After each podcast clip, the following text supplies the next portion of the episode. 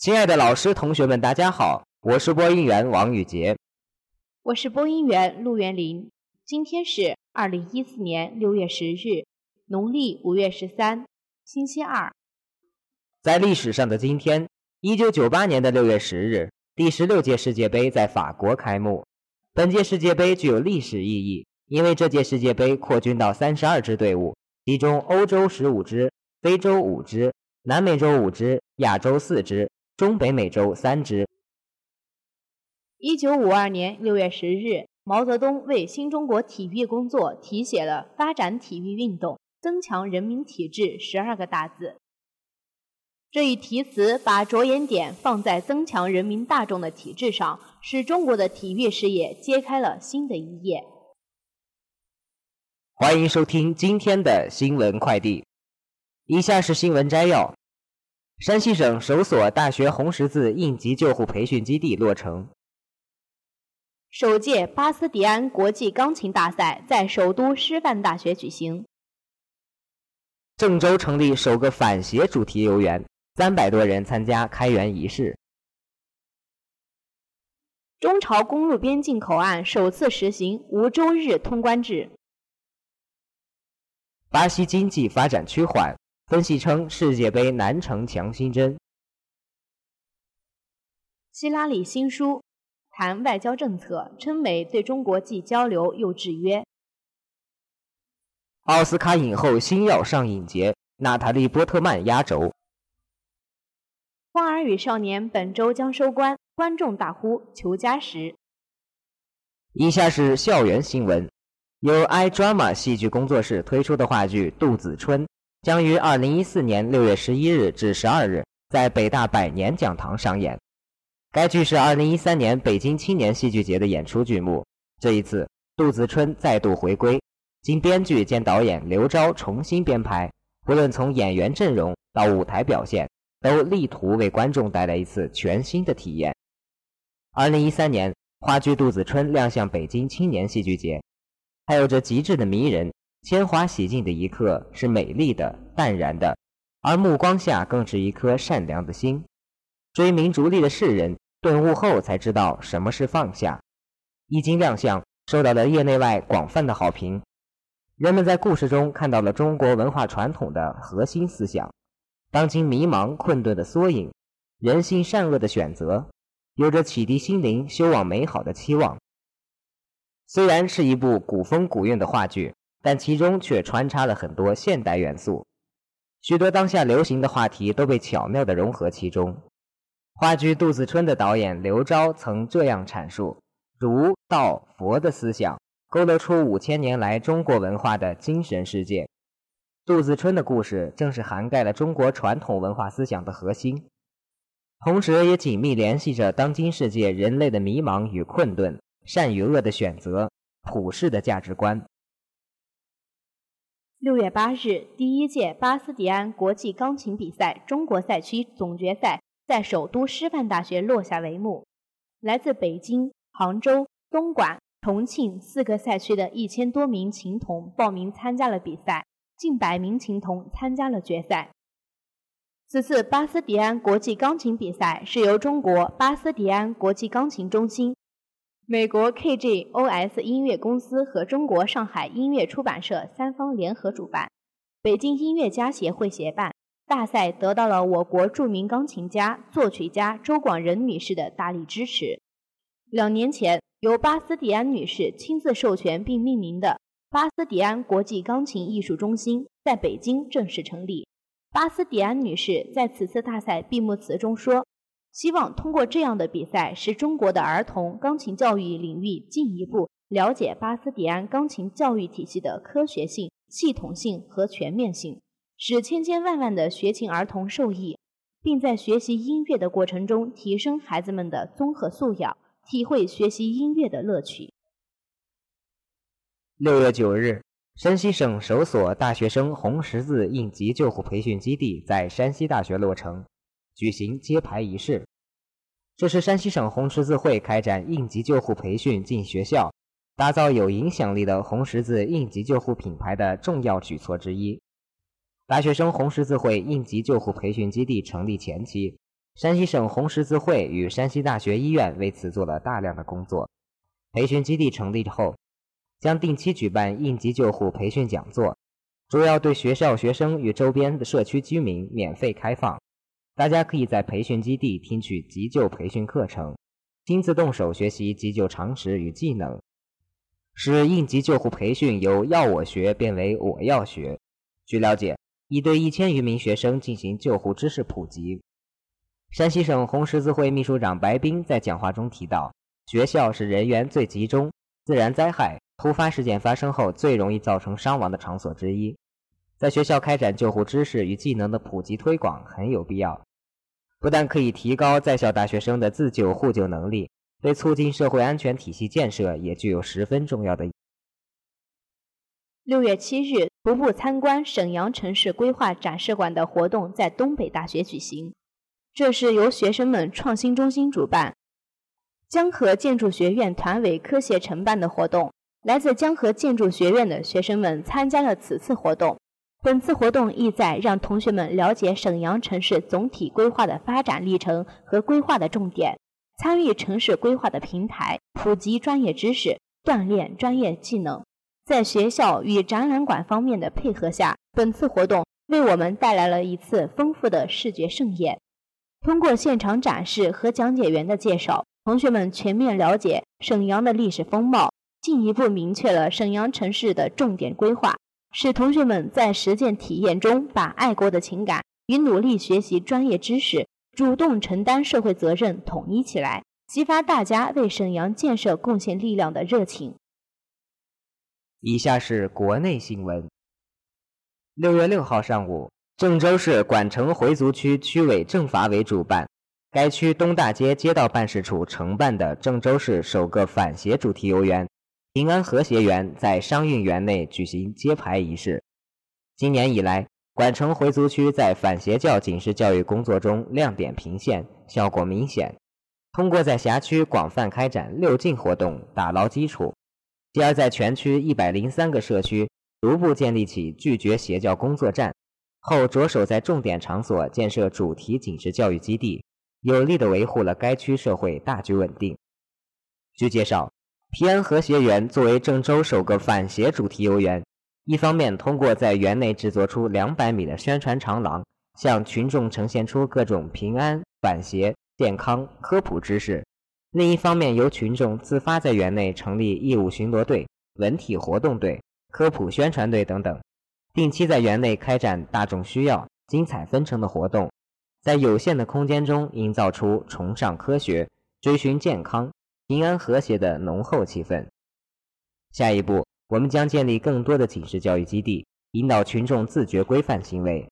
郑州市管城回族区区委常委、区委政法委书记王小军说：“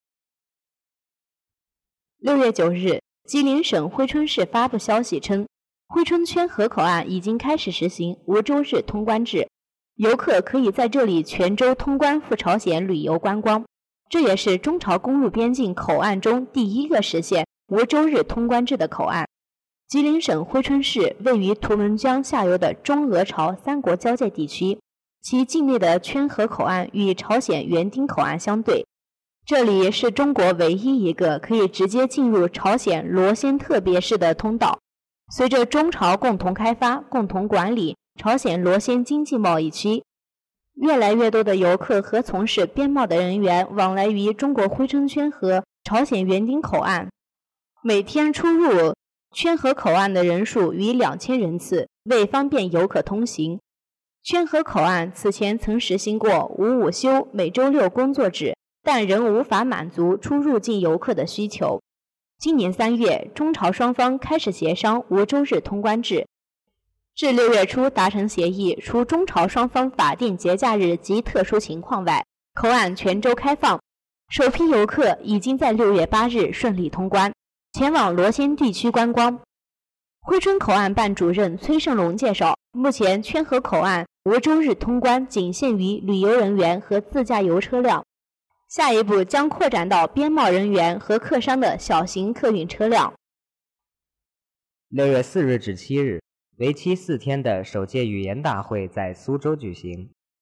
由中国文字博物馆精心打造的汉字巡展精彩亮相，获中外嘉宾一致好评。汉字展亮相世界语言大会后，引发不小轰动，精妙绝伦，叹为观止。不少参观者用这样的话来评价布展的精巧和汉字的美妙。前来邀展的嘉宾更是络绎不绝。据介绍，未来几个月汉字国际巡展将赴泰国、法国、德国、日本、韩国等展出。世界语言大会期间，中国文字博物馆。还举办了中国文字博物馆馆藏书画名家精品展、中国字世界情主题笔会、中国文字文化创意产品展销等活动。亲，帮忙点个赞吧，这样我们就可以拿奖品了。以后我们很难在朋友圈中看到集赞了，因为微信已经向这种行为开炮。按微信官方规定，公众号集赞四次便会永久封号。今年以来，微信多次对公众账号出手，这既有对用户体验的照顾，也有商业利益的考量。熟悉朋友圈的人对于集赞并不陌生，不少商家承诺，用户只要集齐一定量的赞，就可以得到礼品。这种病毒式的营销方式，让很多人的朋友圈变成了商品的展示场。对此，微信公众平台表示，部分商家无视平台规则和用户体验。屡次利用朋友圈集赞，甚至出现预付邮费欺诈、骚扰用户现象。为保障用户体验和利益，六月九日起对集赞行为进行全面清台和规范。如何看待这种略显矛盾的现象？微信公众平台的解释是：任何时候，朋友圈都是私密的，是用于好友间分享生活点滴的圈子。不能在这里过度营销，是微信坚持的基本原则和底线。归根到底，微信不是纯粹的公益平台，它也流淌着商业的血液。微博过度商业化的教训，让微信在用户体验和商业化间艰难权衡，避免走偏。毕竟，微信并没有太多的学习对象，未来都要自己探索。以下是国际新闻。埃及当选总统塞西八号上午在装饰一新的开罗最高宪法法院宣誓就职，任期四年。宣誓仪式结束后，塞西前往总统府团结宫，受到二十一响礼炮欢迎，并接受一些阿拉伯国家和非洲国家元首、外国元首、特使和国际组织代表的祝贺。前来出席塞西就职仪式的西方国家代表显得很低调，美国仅派出国务卿克里的高级顾问。而大多数欧洲国家只派他们驻埃及的大使，这显示自去年埃及军方将穆尔西赶下台后，西方对塞西执政的担忧仍然很深。七号，埃及法院缺席判处十名穆兄会高级成员死刑。塞西就职时称，两位总统指他和前临时总统曼苏尔共同签署文件，实现权力和平移交，这在埃及历史上还是第一次。他向真主发誓。将保留共和国制度。他说：“未来埃及将成为民主和正义的强国，不要低估埃及的能力。现在是埃及人民享受两次革命丰硕成果、建设更稳定国家的时候了。”美国前国务卿希拉里的最新回忆录《艰难抉择》于十日面世，内容谈及他担任国务卿四年内所遇到的各大议题。希拉里在书中谈及美国外交政策。称在对华关系上，美国主张扩大交流与权衡制约并行的道路。希拉里在书中描写了自己作为美国国务卿第一次出访亚洲的情形，而这也被认为是美国重返亚洲的一个重要举措。希拉里在书里描述称，美国对亚洲策略包含着三个路线：一是扩大对华关系；二是为制约中国，加强与中国以外各国的同盟关系。三是支持地区多边组织的发展。艰难抉择是希拉里与出版商塞门舒斯特公司合作的第五本书。当他巡回全国宣传这本书时，将有机会引导外界对他担任国务卿功过的看法，并让选民重新认识自己。以下是娱乐新闻：第十七届上海国际电影节即将于六月十四日至二十二日举行。组委会日前公布了红毯名单，妮可基德曼和娜塔莉波特曼两位奥斯卡影后将分别出现在电影的开幕和闭幕红毯上。造就上影节史上最强海外明星阵容。据悉，今年戛纳电影节的开幕片，妮可基德曼主演的《摩纳哥王妃》将在电影节首映盛典环节亮相。妮可基德曼此前虽然为品牌活动来过上海展台，但以演员这一本职身份来宣传电影作品还是头一回。除了妮可之外，娜塔莉·波特曼、蜘蛛女科尔斯滕·邓斯特和英国大众情人休·格兰特都是首次参加上海电影节。韩国明星方面，Rain 将为高希希的导演作品《露水红颜》站台，宋承宪带来新作《人间中毒》，孙太英则将为《情战》走上红毯。明星真人秀《花儿与少年》正在湖南卫视播出。随着上周节目大结局前篇的播出，《花儿与少年》也悄然进入尾声。在即将与七位性格迥异的可爱姐弟说再见的时刻，不舍的情绪也被渲染开来。在网上，对原班人马再战第二季的呼声是一浪高过一浪。更多的粉丝是笑过之后一秒变伤感，看到后来就觉得好伤感。一次旅行，大家聚在一起，慢慢熟悉。旅行结束后，就要回到各自的生活，心里涩涩的。也许这一次的分别，是为了下次更好的相聚。七位明星姐弟从陌生到熟悉，一步步磨合成为家庭一般的存在，让我们看到了他们的成长，也看清了自己需要努力的地方，也是难能可贵的。本周五晚二十二点，《花儿与少年》将正式收尾。以上就是今天的全部新闻。本期新闻由韩景新编辑，李豆策划。感谢大家的收听，我们明天再见。再见。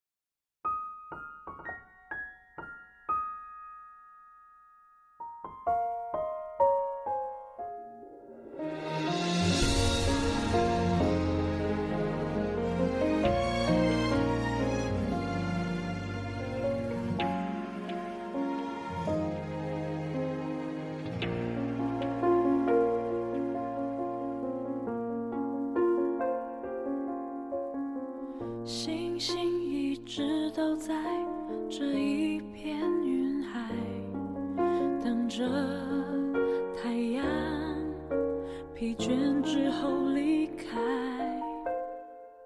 我也一直待在这个模糊地带等着你疲倦了回来。天黑之后才拥有光彩才能看见微弱的存在。我就好像星星在距你千里之外。白云总是对蓝天依赖，我的爱也因你而。存在，哪怕你不懂我的感慨和等待。我的爱像尘埃，散落在边疆地难道是一种自由自在而承诺像尘埃不断被时间掩埋？谁还记得大雨之中的告白？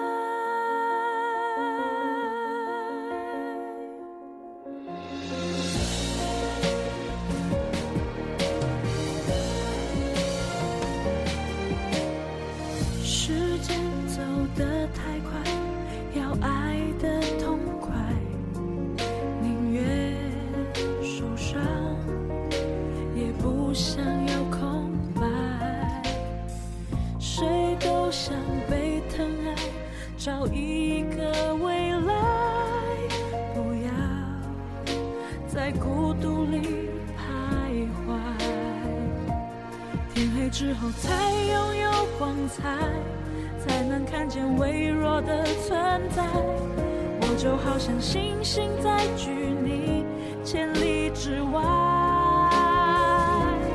白云总是对蓝天依赖，我的爱也因你而。存在，哪怕你不懂我的感慨和等待。